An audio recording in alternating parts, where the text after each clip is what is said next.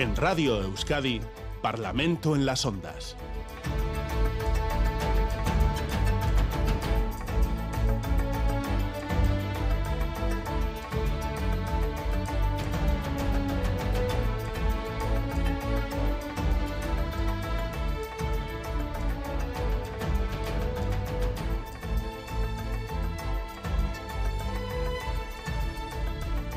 9 y 5 minutos de la mañana, esta sintonía, como saben, nos remite a nuestra cita semanal con la actualidad parlamentaria y esta semana es ciertamente prolífica la, actualidad parlamentaria.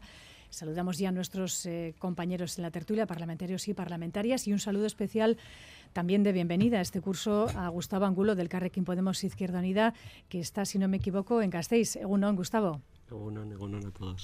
Buenos días. En Miramón, Ollana Echevarrieta de Euskal Herria Bildu, Alberto Alonso, Partido Socialista, y Laura Garrido, del Partido Popular. Egunon, Sueyere. Egunon, buenos días. Buenos días a todos. Y aquí en Bilbao, Aitor Urrutia del Partido Nacionalista Vasco. Egunon, Aitor. Egunon. Y de aquí directamente a Durango, ¿no? Día de proclamación del candidato Pradales. Sí, sí, sí, directamente. Directamente. Creo que hoy termina todo un proceso interno que hemos, que hemos realizado y bueno, pues comienza otro, otro momento, otro ciclo con un candidato que, que para nosotros estamos convencidos de que es el mejor. Bueno, bueno, eso se verá, eso se verá ver lo que Nosotros la, estamos convencidos la de ciudadanía. Correcto, gracias Aitor. Eh, vamos eh, sin más dilación a entrar ya en, en materia porque tenemos asuntos muy importantes para abordar en esta tertulia hoy sábado. El Parlamento Vasco avanza ya hacia el fin de la legislatura y se suman dos nuevos acuerdos parlamentarios. La pasada semana los partidos del Gobierno, PNV y PSE, cerraron con Euskal Herria Bildu la ley, un acuerdo en torno a la Ley de Transición Energética y Cambio Climático.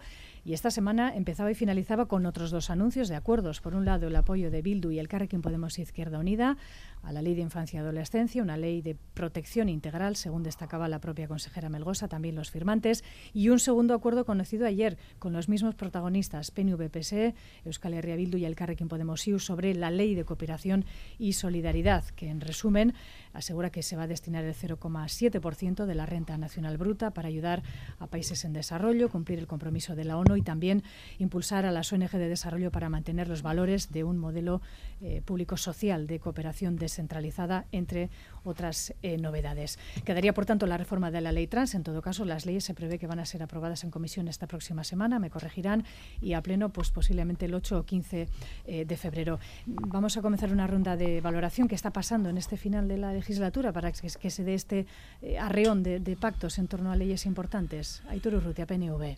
Bueno, pues lo que está pasando es que hay eh, un trabajo bien hecho, un trabajo eh, que viene de atrás. Eh, yo destacaría la, la, la, importancia de alcanzar esos acuerdos y el talante y la disposición que por parte, al menos nuestra, pero también del resto de los grupos, estamos manteniendo. Creo que los acuerdos son una buena noticia para la sociedad vasca.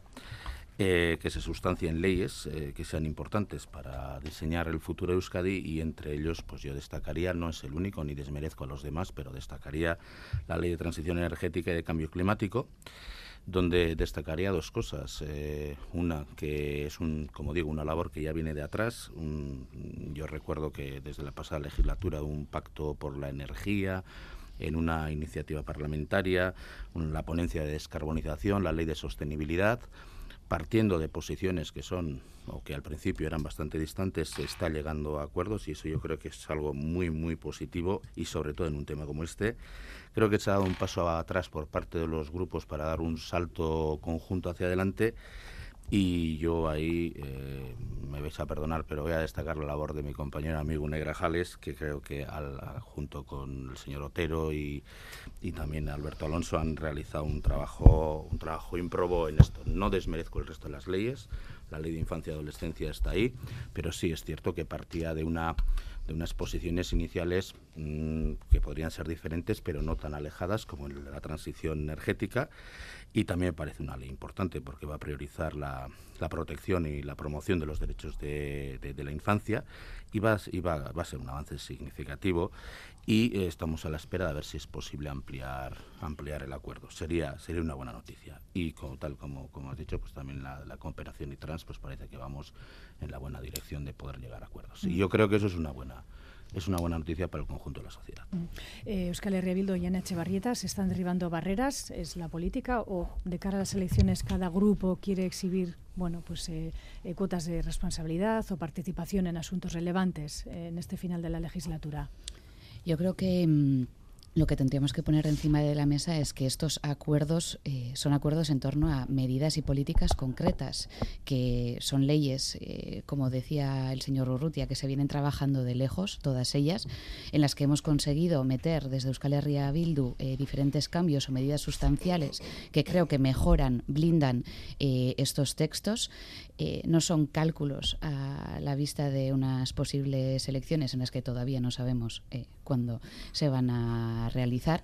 Eh, yo lo que recalcaría es que en Euskal Herria Bildu eh, creo que lo que podemos decir es que eh, somos una fuerza que trabaja y mucho, que intenta mejorar estas leyes y que algunas veces ha sido posible, pues como eh, en los casos que estamos mencionando ahora, eh, en las que, pues como decía, nuestras propuestas han sido integradas, otras no, que creamos importantes, pero bueno, eh, ahí queda nuestro trabajo, queda nuestra visión y para con la gente también que ha trabajado esta ley, las organizaciones que han estado en torno ¿no? a estas leyes aportando y pues con un movimiento y un trabajo totalmente transparente.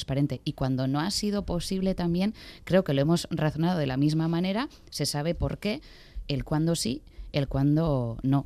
Eh, y yo diría que somos lo que hacemos, ¿no? Y que las decisiones que tomamos eh, son los que, las que nos representan y estamos pues muy serenas y muy seguras de, los pasos que estamos dando. Y vuelvo a insistir, o sea, que no centramos eh, las políticas en posibles momentos o contextos eh, coyunturales, sino que la, centramos en medidas concretas y en políticas concretas.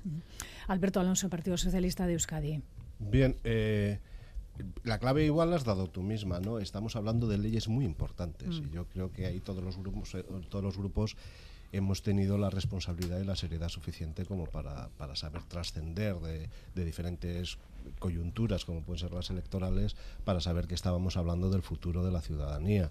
Eh, es verdad, también me gustaría dejarlo aquí un poco en, eh, claro en evidencia y es que tampoco es nada raro. ¿eh? Yo muchas de las leyes con las que yo he trabajado y estoy hablando un poco desde la visión de, mi labor parlamentaria han contado con amplios apoyos, sea de H. Bildu, sea de Podemos. Eh, estoy pensando en la ley del deporte, la ley de gestión documental, la ley de, de, protección del patrimonio natural. Hay un montón de leyes en las que bueno hemos sabido acordar. Es verdad, como bien ha dicho Hitor Urrutia, que para mí pues mi niña mi niña bonita es la ley de cambio climático porque hemos dedicado muchas muchas muchas horas.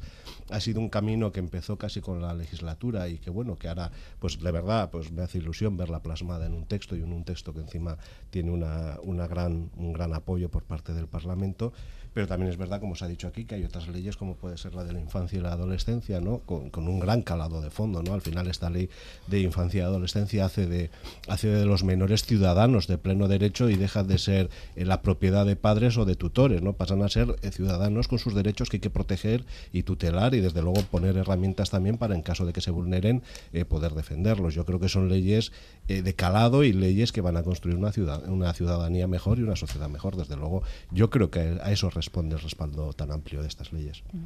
Gustavo Bangulo, el Carrequín Podemos Izquierda, Izquierda Unida, perdón. Ustedes también están en, dos de estas eh, leyes que se han aprobado en estas semanas. Sí, eh, sí, sí. Bueno, eh, nosotros ya dijimos a principio de legislatura que esta iba a ser una legislatura constituyente y así ha sido. Se han aprobado decenas, decenas de leyes, más que creo que en cualquiera de las anteriores legislaturas. Y nuestro apoyo a cualquier ley, pues evidentemente no viene, como los anteriores grupos han marcado, no viene marcado por ningún ciclo electoral. Hemos trabajado con la misma intensidad eh, desde la primera ley, la ley de pandemia, que se aprobó por urgencia, hasta cualquiera de estas cuatro leyes últimas que se van a aprobar en unos días. Eh, siempre hemos trabajado con la misma intensidad y buscando eh, pues dejar nuestra impronta en estas leyes. Y en la medida que esta impronta se ha quedado, las hemos aprobado y cuando nos ha, nos ha visto reflejado nuestro carácter o nuestras intenciones, pues hemos votado en contra, como cualquier otro grupo, a cualquier otra ley. En el caso de las leyes que se van a aprobar las próximas semanas, en la ley de infancia, pues ha sido una ley evidentemente muy trabajada desde hace mucho tiempo, tanto con, con, las organizaciones sociales como con la consejería y también está alineada con las políticas que veníamos ya trabajando desde el Ministerio de Asuntos Sociales. Eh, estamos muy contentos de haber participado en esta ley, pues porque muchas de nuestras expectativas están ahí reconocidas, la diversidad familiar, eh, por ejemplo, en lo de la televisión y eh, la, y la gordura que tiene la infancia, ¿no? la obesidad infantil que hay que, que hay que atajar, pues eh, eso no había podido no había podido entrar en las leyes estatales y ha podido entrar en esta ley. En la medida que nosotros nos vemos reflejados, pues apoyamos y apoyamos cualquier ley, no solo esta, como, como han dicho cualquier otro, cualquier otro de mis antecesores. Evidentemente, con la ley de cambio climático, como, como no nos vemos reflejados y vemos en esta ley eh, falta de valentía y vemos continuidad a las políticas del oligopolio energético, pues votaremos votaremos en contra si, si es así. Eh, tenemos que ver el texto final, cómo queda redactado, porque creo que pasaron hace menos de 24 horas el, texto final a, a, votar en comisión la próxima semana, que todavía habrá que, que estarán estudiándolo. Pero eh, nuestra postura sí es crítica y cuando es crítica la hacemos, la hacemos valer y, la hacemos visible. Laura Garrido, Partido Popular, ¿qué va a hacer su grupo en cuanto a estas eh, leyes? En este caso, la ley de infancia y la ley eh, eh, de cooperación y, sos y, y, sostenibilidad. Bueno, nosotros obviamente tenemos nuestra posición, también hemos trabajado estos eh, textos con rigor, con consultas a los sectores eh, afectados. Y en ese sentido, pues nuestro posicionamiento ha quedado reflejado en las enmiendas que hemos presentado a todos estos proyectos eh, de ley. Efectivamente, estamos al final de la legislatura, pero da la sensación también de que bueno, pues la maquinaria del Parlamento Vasco se ha puesto a, trabajar a tope. Eh, porque el gobierno también pues le interesaba sacar estas estas estas leyes no digo a tope porque se han acortado plazos eh, es decir, hemos, el gobierno ha llegado mm, pues en el último minuto, ¿no? casi en el tiempo de, de descuento y, obviamente pues tenía un interés en aprobar estas, estas leyes. Eh, nosotros, como digo, nos, nos, hemos fijado en los contenidos, nuestra posición queda pues patente en las, en las enmiendas presentadas. Eh, pero sí que tenemos que decir, pues, por ejemplo, la ley de transición energética, cambio climático, pues nuestro posicionamiento va a ser en contra, porque eh, el proyecto de ley venía de una, de una forma eh, por la coalición PNV-PSE y al final es un proyecto de ley que, que, se ha cambiado y se ha cambiado hacia posicionamientos radicales y que no compartimos, ¿no? como el establecimiento de, un canon. Y nosotros, desde el Partido Popular del País Vasco, consideramos que en estos momentos no estamos para poner más eh, cargas a los sectores eh, tractores, dinamizadores de nuestra economía, a los ciudadanos. No es nuestra política, nuestra política es bajar impuestos y sobre todo en unos momentos en los que el Gobierno vasco, las diputaciones tienen remanentes, están recaudando más y creemos que en estos momentos el dinero donde tiene que estar es eh, en el bolsillo de los, de los ciudadanos y no es en las arcas de las administraciones eh, públicas. Eh, estos acuerdos que reflejan, bueno, pues para nosotros, independientemente de que son obviamente eh, temas también sectoriales, pues hay una entente, hay una entente mm, entre pues PNV, PSE, Podemos en casi todas las leyes y, Bildu y también parece ser que es un poco eh, reflejo de lo que políticamente está pasando a, todos los niveles, a nivel eh, nacional, eh, pues con todos entendiéndose a nivel autonómico en este caso y luego creo que hablaremos del acuerdo presupuestario en, en, Vitoria, algo, algo inédito, donde claramente el Partido Socialista de Euskadi se ha echado en brazos eh, de Bildu, ¿no? y creo que todo esto no es casualidad, también el acuerdo en Pamplona. Pero yo sí quería acabar señalando que más allá de la producción legislativa, que indudablemente marca pues la acción política del gobierno de, turno, eh, nosotros desde el Partido Popular del País Vasco creemos que seguimos teniendo problemas encima de la, de la mesa muy importantes y en asuntos en los que además tenemos competencia propia, como es sanidad, educación o la, archanza o, o la ambide, ¿no? y, además en donde hemos perdido claramente posiciones de liderazgo, de referencia y donde éramos un ejemplo, como en sanidad. La, la, situación de la sanidad vasca no es buena, así lo perciben los ciudadanos y tanto es así que se ha convertido en la segunda preocupación de la, de la ciudadanía vasca, tal y como se refleja en los distintos estudios eh, sociológicos. También el Endacari pues, eh, tiene potestad para convocar las, las elecciones, obviamente no es el candidato, pero su, eh, su, facultad.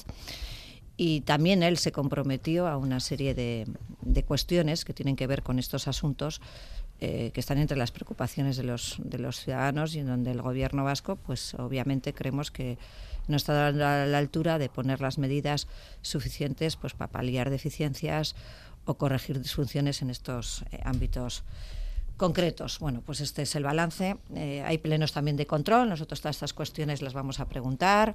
Lendakari se comprometió también a reducir las listas de espera. Yo le preguntaré en el próximo pleno de control sobre esta cuestión y plantearemos cuestiones pues que tienen que ver con las preocupaciones reales de la ciudadanía vasca, más allá, como digo, de un balance legislativo de unas leyes que se hayan eh, aprobado, que está muy bien, era un compromiso, pero como digo, también hay otros muchos frentes abiertos que en este momento tiene eh, el gobierno formado por PNV-PSOE. Eh, decía usted, señora Garrido, y, rápidamente, por favor, que votarán en contra de la ley de cambio climático, pero el voto respecto a las otras dos leyes lo tienen pues en las otras dos leyes estaremos entre la abstención y entre y entre entre las sí vamos quiero decir que que bueno pues eh, estamos eh, sí no, en otras leyes no adoptaremos una posición en contra porque también entendemos bueno pues que son leyes que también puedan ser necesarias no en contra pero bueno nos moveremos entre la abstención y el, y el sí. De acuerdo. Eh, hablamos de acuerdos, en este caso lo deslizaba usted, señora Garrido, de, de, pactos, de, de, acuerdos políticos entre diferentes. Hemos escuchado declaraciones de diferentes líderes políticos sobre posibles pactos eh, tras las elecciones al Parlamento Vasco, que como decía usted, pues ahora mismo no tienen, eh, no tienen fecha. El candidato Lendakari por Euskal Herria Bildu, Peño Chandiano, apostaba en esta misma casa por abrir un nuevo tiempo de colaboración, similar al que se da en Navarra, también en Euskadi, entre fuerzas progresistas, de las que eh, excluía en este caso Chandiano en su visión a Partido Popular y a Vox, eh, y que tras las elecciones pueda gobernar, decía la fuerza más votada. Restaba credibilidad a este ofrecimiento también en esta casa el presidente del PNV, Antonio Ortúzar, diciendo que son dos fuerzas casi casi opuestas en lo que a acción institucional se refiere, y ese acuerdo también político en Gasteiz entre PS y Partido Nacionalista Vasco, el gobierno municipal, eh, en el que se llegó a contar con el apoyo del Euskal Herria Bildu para sacar adelante los presupuestos de este año, pese a que la alcaldesa, esa alcaldesa, con el apoyo del Partido Popular, ha sido Euskal Herria Bildu quien ha cerrado ese acuerdo eh, presupuestario. Un acuerdo eh, circunscrito, según los partidos, al ámbito local, pero bueno, son varios esos acuerdos pactados que hemos visto en estas últimas semanas, estos últimos días, también con pronunciamientos. En el caso del Partido Nacionalista Vasco, ¿qué es lo que se puede prever de ese planteamiento lanzado por Euskal Herria Bildu eh, y Manuel Pradales en este caso, eh, si es elegido Lendakari, pues bueno, también va a tener eh, bueno su, su que decir, ¿no? Su palabra también en este en este asunto estarían dispuestos quizá ustedes a gobernar Cobildos, apoyarían la lista del partido más votado. Bueno, yo por partes y por ir ordenando un poco mm. la reflexión, ¿no? hombre, ahí sí se percibe, pero no es de ahora eh, ya lleva tiempo con ello, de que, en fin, eh, hay una buena sintonía como la que no había eh, entre Euskal Herria Bildu y el Partido Socialista. Y eso es un hecho que creo que es obvio y visible para, para todo el mundo, ¿no? ellos sabrán qué, qué, pactos tienen, qué, han hablado o qué han dejado de hablar. Pero bueno, bueno, hay un voto que se da al presidente del gobierno español, el señor Sánchez, Eh, luego eh, hay un, giro en el Ayuntamiento de Iruña, Pamplona, y ahora hay unos votos de, para, los, para que salgan los presupuestos en, Vitoria, que eh, a nosotros nos parece fenomenal. O sea, nos parece fenomenal que la ciudad de Vitoria, como el resto de las instituciones, tengan sus presupuestos, porque eso es una buena noticia para, para la buena marcha institucional de una institución a lo largo de todo, de todo un periodo presupuestario, ¿no? de un año presupuestario.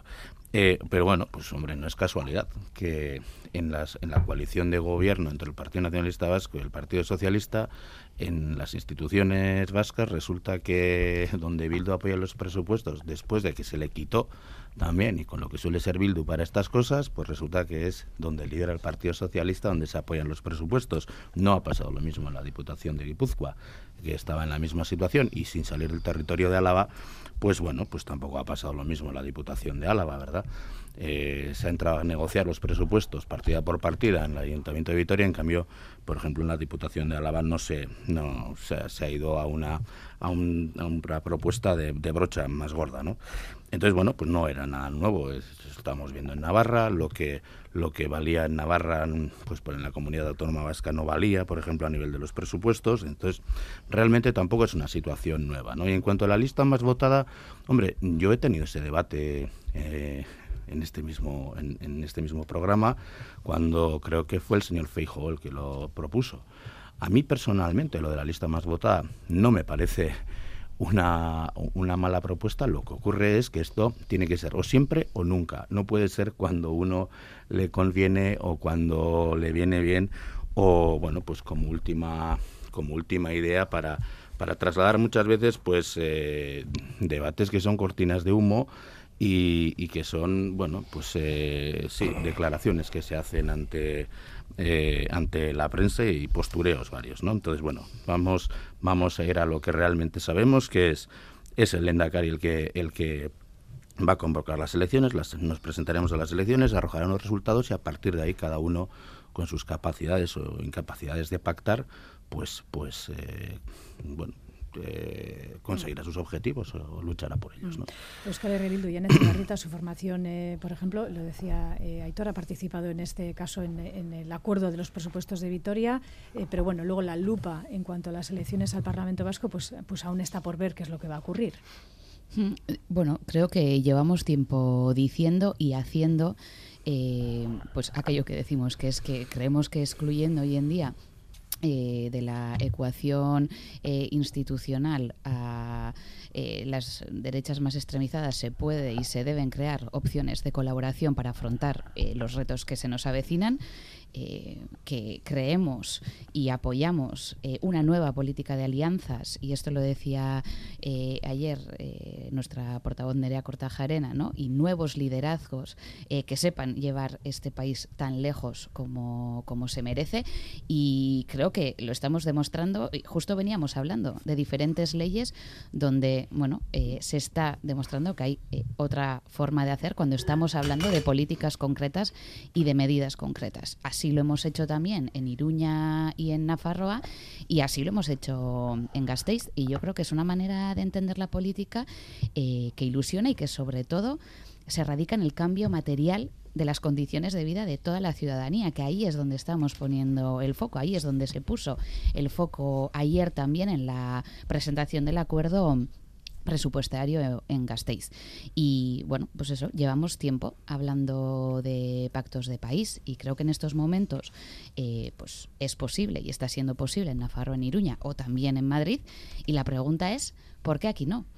Eh, y creemos que el, el, Partido Nacionalista Vasco, que se está riendo tanto, y el PS no entienden que ha cambiado, ha cambiado el momento de esos pactos excluyentes que se creen eh, o que se crean eh, dirigidos a la gobernabilidad de un territorio concreto eh, y que tenemos que poner encima de la mesa un nuevo tipo de relación en la que la gobernanza sea más colaborativa y que rompamos con esos marcos caducos que, que bueno están siguiendo eh, siendo utilizados eh, en estos momentos en Araba, Vizcaya y Guipúzcoa. Y bueno, recordemos que encima son marcos caducos que, como se decía, eh, también en algún momento han servido para sacar a la fuerza más votada, que era Euskal Herria Bildu, de la gobernabilidad con el apoyo del PP.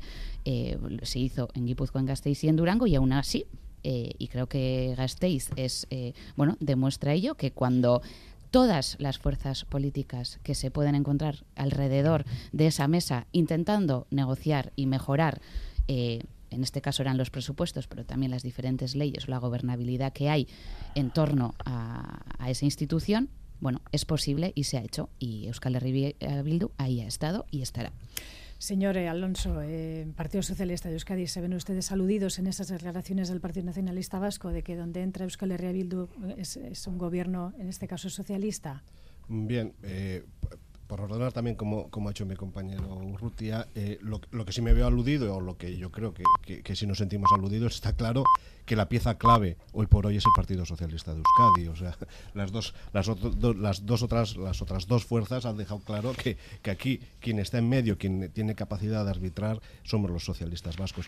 Eh, por ir ordenando un poco eh, esta cuestión, eh, vamos a ver, antes lo decía Laura y me parece que es un poco reflejo de, de, cuál es la situación de los acuerdos. Decía, no, es que lo que queda en evidencia es que hay un entente del PNV, del Partido Socialista, de Bildu y de Podemos. Es decir, hay un entente del 90% del Parlamento, eh, todos entendiéndose, menos ellos al parecer que no acaban de entender nada. ¿no?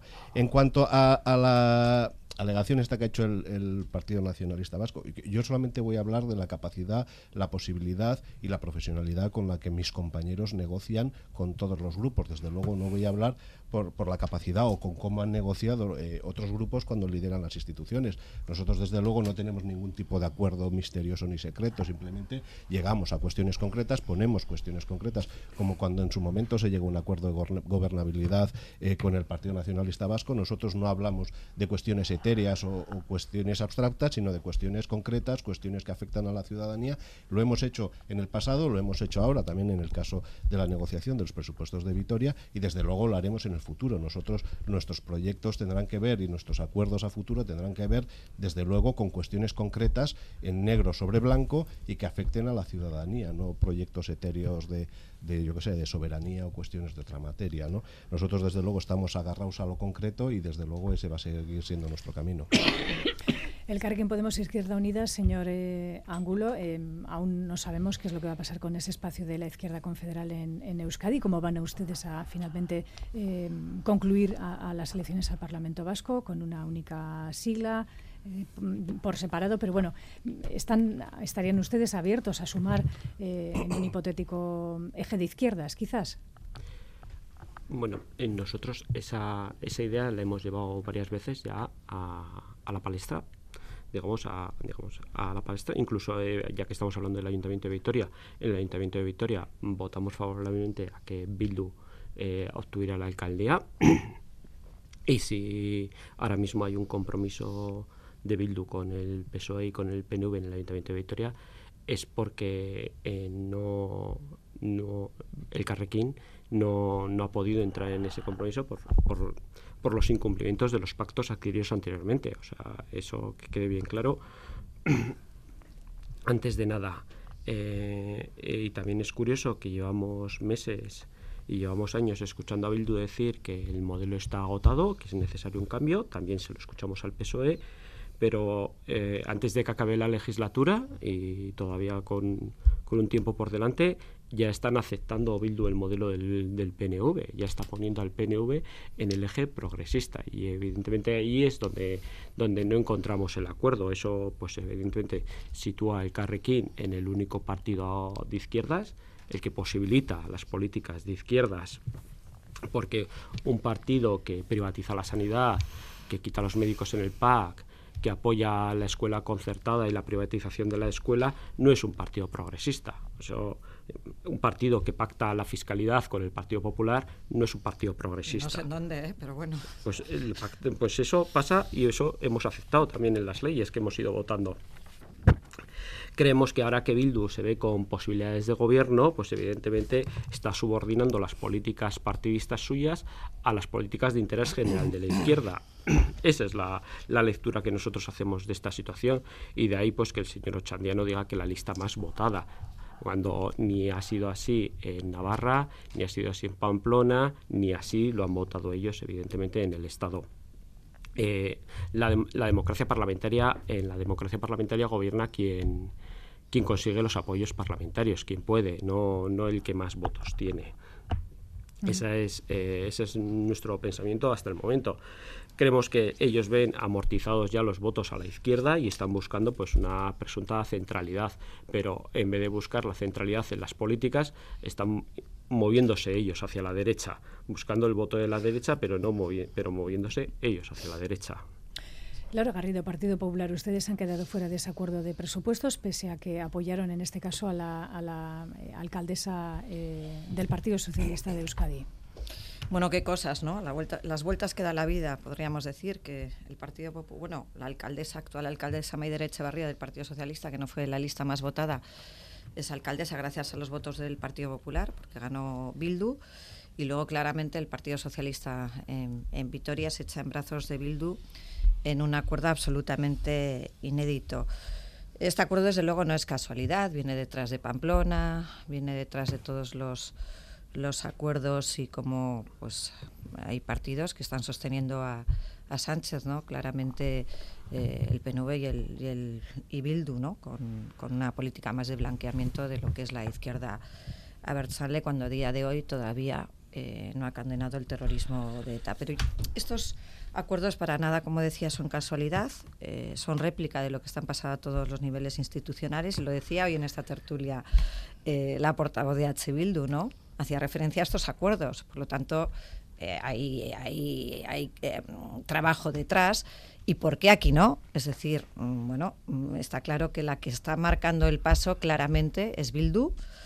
Eh, el PNV está absolutamente desdibujado, absolutamente perdido, desorientado y sobre todo sus votantes más, porque no le han votado al PNV para que al final se eche en manos de, de, de Bildu y, y para que al final eh, pues su partido esté apoyando políticas de, de, izquierdas. Yo conozco muchos votantes que quieren otro tipo de partido nacionalista vasco en, en Euskadi. Nosotros eh, apoyamos al alcalde, a la, a la actual alcaldesa de Vitoria pero obviamente dijimos que íbamos a condicionar, que íbamos a ser exigentes, así hemos hecho un planteamiento en los presupuestos con nuestras enmiendas, pero en beneficio de la ciudad, con proyectos eh, de ciudad y, teniendo como, como, guía y como referencia a los ciudadanos eh, vitorianos.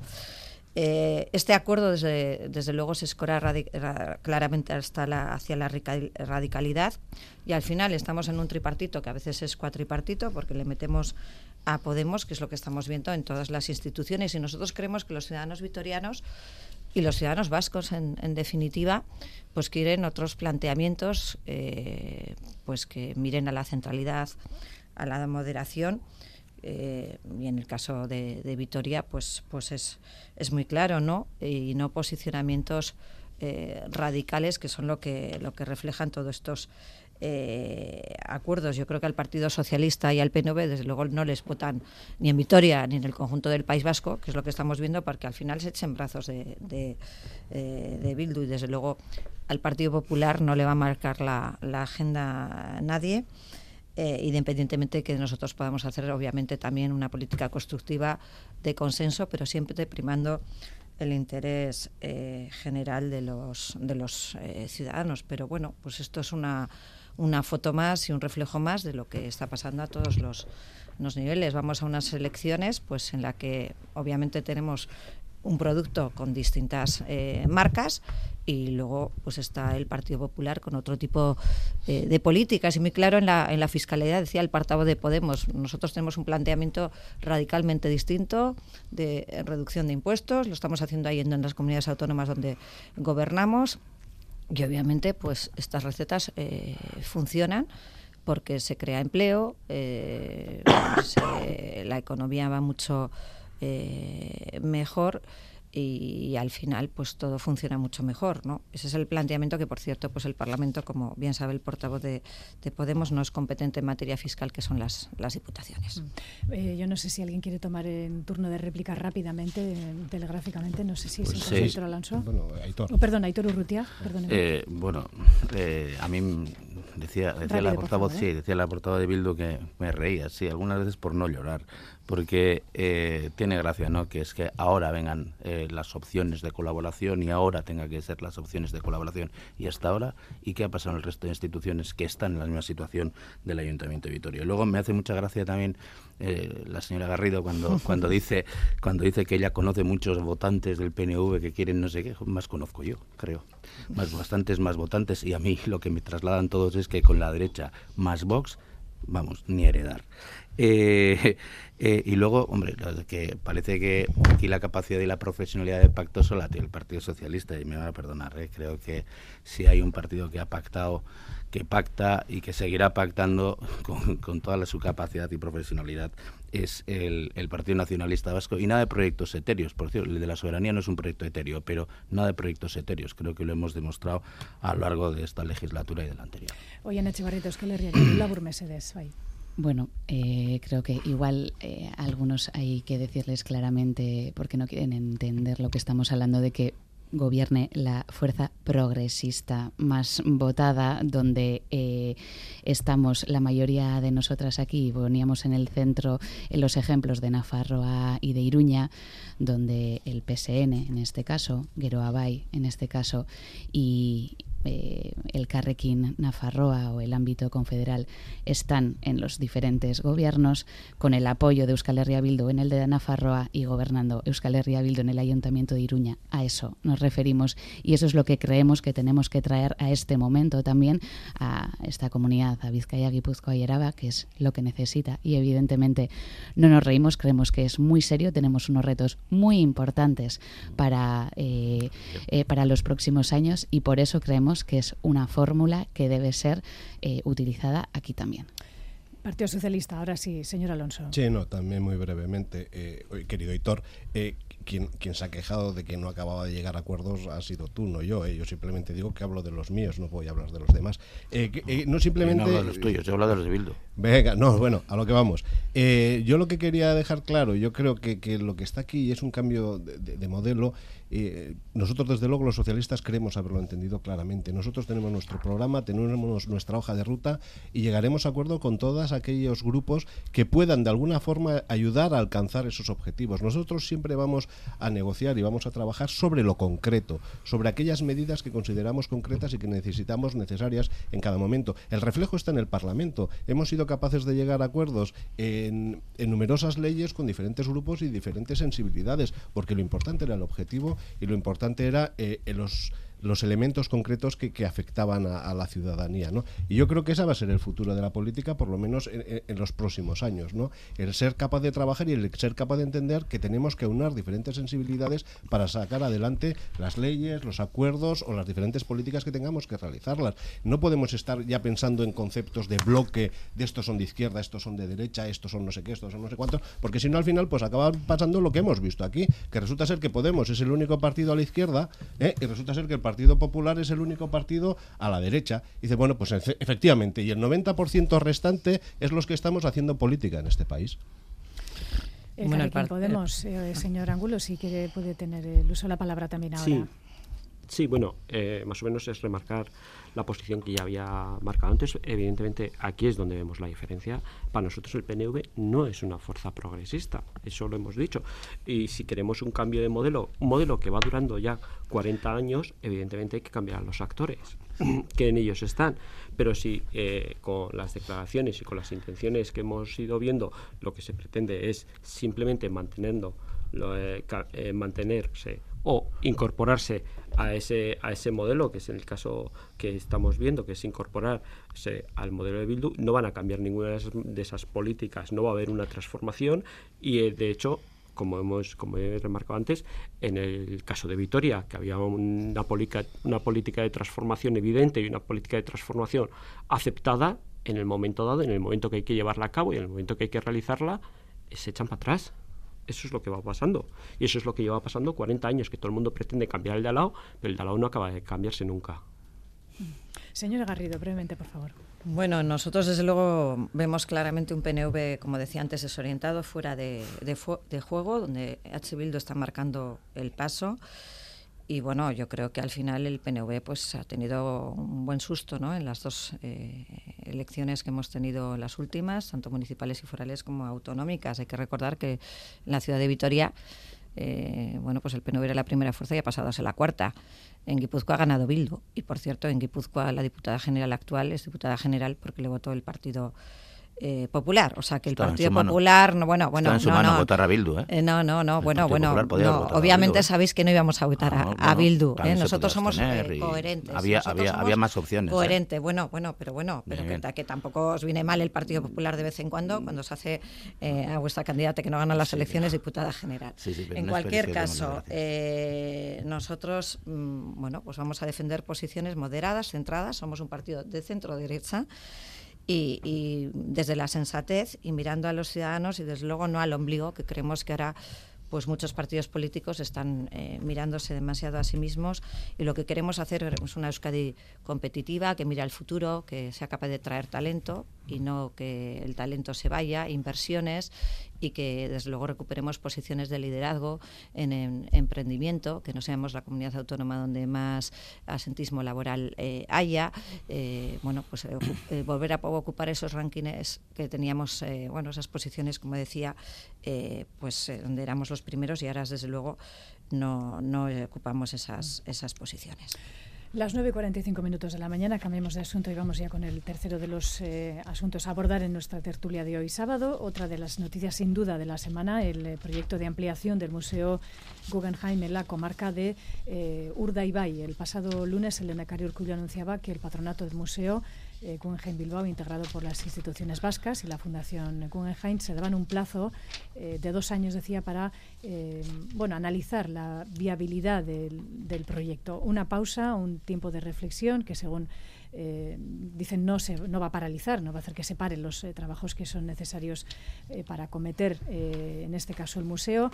Ayer, precisamente, Partido Nacionalista Vasco y Partido Socialista presentaban una iniciativa conjunta parlamentaria que daría lugar al plan de revitalización eh, de Busturialdea, que anunciaba también en esa comparecencia junto con la diputada general de Vizcaya, el Endacari Urcullu.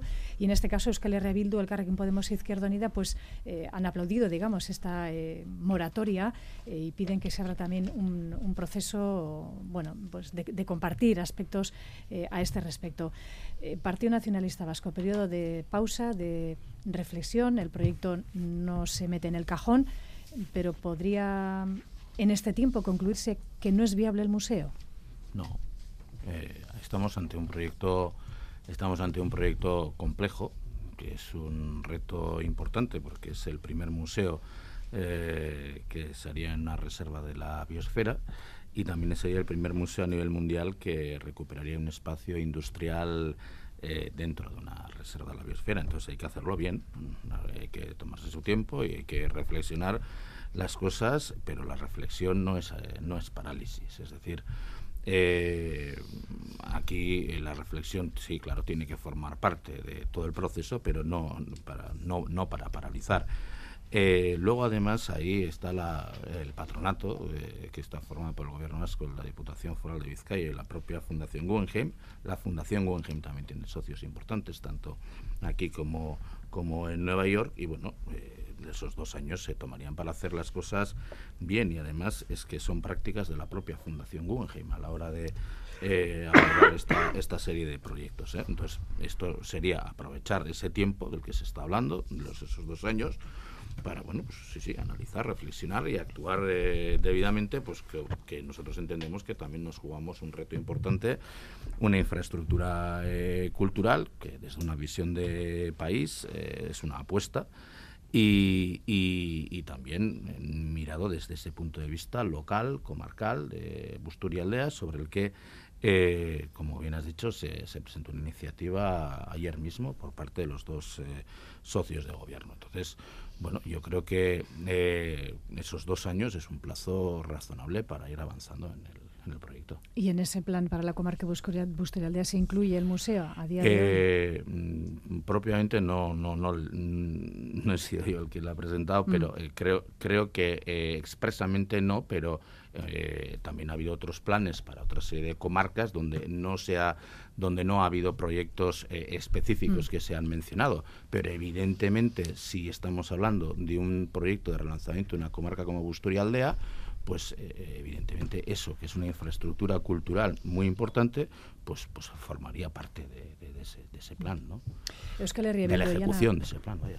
Oye, Echevarrieta, eh, Ustedes han aplaudido o bueno, se han mostrado satisfechos con ese periodo de reflexión que ha abierto en este caso, lo ponían en, sus palabras el de Nakari eh, Aplauden esta moratoria y confían que sirva para hablar y acordar. Eh, deducimos que están ustedes a favor de la creación del museo.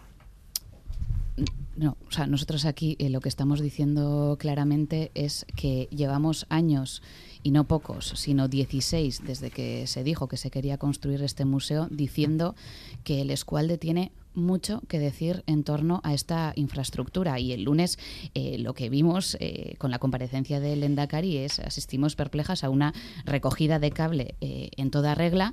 Y bueno querríamos recalcar ¿no? en, en, este caso diferentes puntos. El primero es como decíamos que ahora se esté diciendo que se quiere escuchar a la sociedad después de 16 años. Es evidente que en Urdaibai este proyecto no tiene un gran apoyo, o por lo menos así se ha ido viendo en las calles eh, estos últimos meses. Y lo que siempre hemos dicho desde Euskal Herria Bildu es que se tiene que oír y trabajar con la ciudadanía de Urdaibai y no con un proyecto diseñado e impuesto a la medida de Nueva York o de Sabinechea.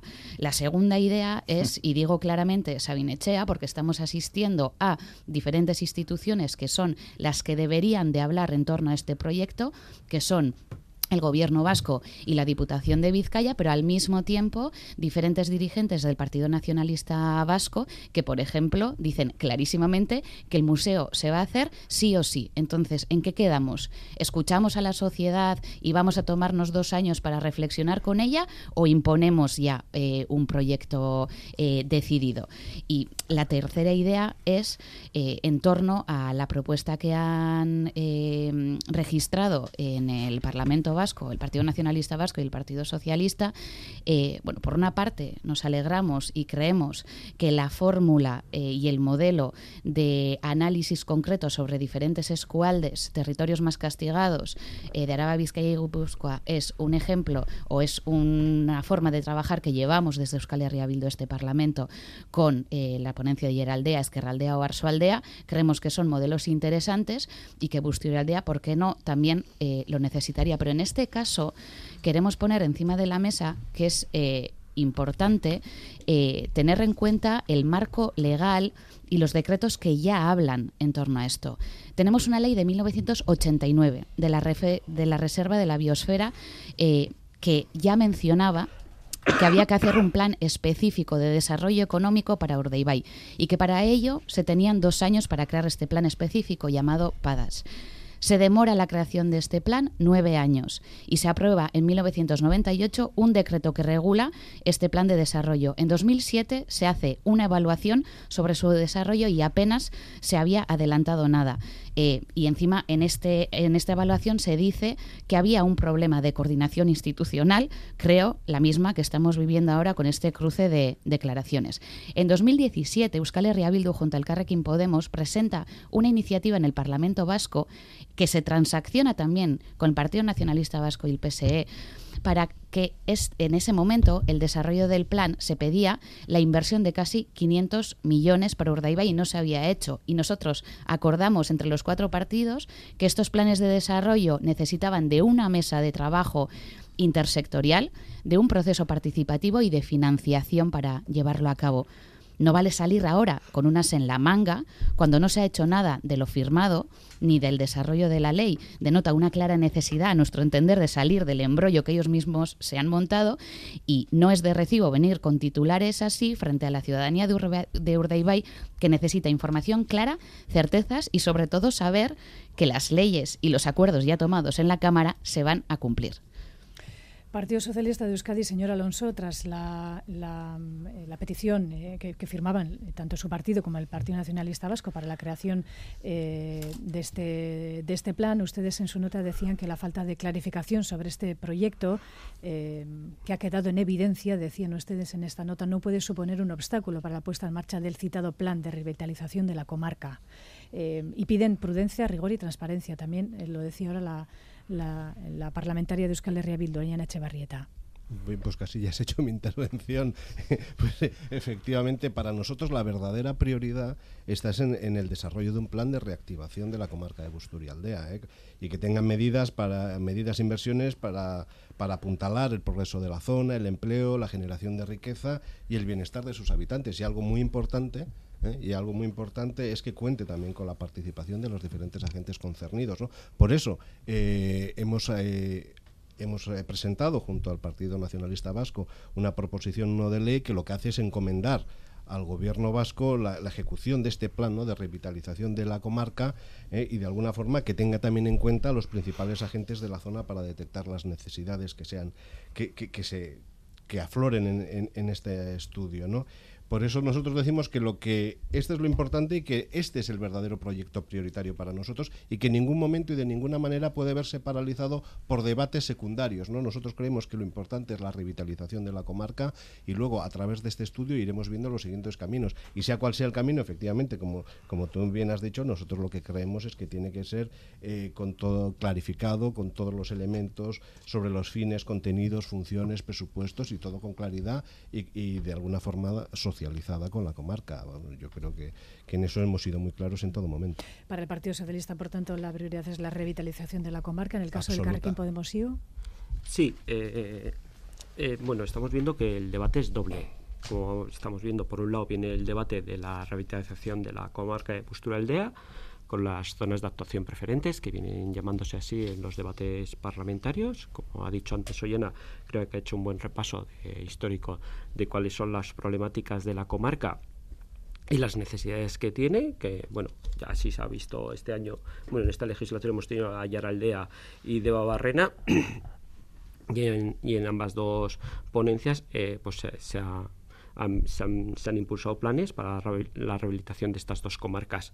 Y por otro lado, estamos con el proyecto Guggenheim Urdaibai, que lleva eh, sobre la mesa o entrando y saliendo y desempolvándose 16 años y que ahí sí nosotros somos muy críticos y pensamos que no es un proyecto que debería haber llegado otra vez por múltiples factores. ¿eh? Uno, porque no, no, hay un plan. O sea, simplemente es el querer poner un, museo en Urdaibai. Eh, no tienen un plan museológico, no se sabe por qué hace falta un nuevo museo de arte contemporáneo cuando ya contamos con bastantes. Luego da problemas económicos, es un proyecto muy muy caro que ya el PSOE rechazó hace hace 10 años, da problemas ecológicos por la zona donde la quieren colocar. El modelo de gestión del Guggenheim pues, no nos gusta porque es precarizador de las condiciones laborales y, el modelo de Guggenheim tampoco nos gusta porque, es porque tiene una falta de transparencia evidente y ha sido condenada varias veces, tanto laboralmente como fiscalmente. ha sido rechazada ya con esta es la segunda vez. A nivel internacional tampoco está funcionando este modelo de, de franquicia, que no, que no se olvide que pagamos un millón de euros por la franquicia Guggenheim Señor Angulo, permítame darle estos tres minutitos, dos que quedan a la señora Garrido para cerrar la, tertulia con equidad. Gracias. Bueno, gracias. Bueno, indudablemente es un tema complejo. Eh, es una comarca importante de, Vizcaya y desde luego es un proyecto en el que hay que analizar cuestiones no solo medioambientales sino económicas desde distintos puntos de vista y desde absolutamente rigor. ¿no? Lo que nosotros hemos visto esta semana y un poco con, con el recorrido del Partido Nacionalista en este tema es que vemos una desorientación más del Partido Nacionalista Vasco, ¿no? Con posiciones diferentes, que ellos mismos ni se aclaran. Por una parte, su diputada general actual, candidata en las elecciones eh, forales del pasado mayo, dijo que se iba a hacer sí así. El otro día, en unas declaraciones junto al Endacari, eh, parece que se contradecía ella misma porque venía a decir que había que hacer un periodo de reflexión. Y luego salió la portavoz del gobierno foral, eh, bueno, diciendo que este proyecto se hacía así o así. Bueno, ha sido la secuencia de los datos. y, para, y, el propio portavoz del gobierno también decía, decía que no tenía claro la expansión del Google se vaya a hacer o no. Es decir, es que aquí vemos el partido que, que, lidera las principales instituciones, como es el gobierno vasco y la Diputación de, de Vizcaya, que ni él mismo se pone, pues se pone de acuerdo y nosotros, como creemos que es un proyecto serio y es un proyecto que, bueno, que hay que ver obviamente su viabilidad y desde distintos puntos de vista, pues, pues hay que, desde luego, si ya tenemos eh, posiciones desde el propio Lendakari la diputa, propia diputada general que, que dice en mayo una cosa y ahora dice la contraria, pues poca, poca claridad, ¿no? Están desde las dos principales instituciones que van a financiar este proyecto y en ese sentido, pues pues esperemos que, el PNV se, se, aclare. No sé si el nuevo candidato arrojará más luz o igual nos dice el algo. PNV es responsable de lo nos dice en su presentación en Durango, nos dice algo, nos dice algo, a ver qué nos dice de este proyecto. El PNV es responsable de lo que dice, no de lo que entienden los demás. ¿eh? Bueno, sí, todos entendemos muy mal al PNV. Nosotros, nosotros somos responsables de lo que decimos, de lo que defendemos, no de lo que entienden los demás. bueno, ahí están los votos que habéis ¿Ha habido interpretaciones entonces? ¿Eh? ¿Ha habido interpretaciones entonces? Pues, se ve de la, de, la, de la, intervención de la señora Garrido, pues, eh, se, ve, se ve sí, que, que hay interpretaciones varias, pero yo he leído frases entrecomilladas, ¿eh? textuales, que las hemos oído. oye, que, os ha dado portadas las declaraciones de tanto de Lenda Cari como de vuestra diputada general en Vizcaya. Eh, portadas de los medios de comunicación. ¿Y contradicciones, contradicciones dónde? Hombre, pues si se, se, va, se, va, a hacer, pues sí, nosotros estamos por hacerlo. Luego se lo cuestiona a los pocos No tengo tiempo, pero reto aquí a la señora presentadora de este programa a, que, a que veamos un día, hagamos un monográfico de las cosas que se decían del buen Gimuno. Del buen Gimuno. Gracias a todos, buena semana.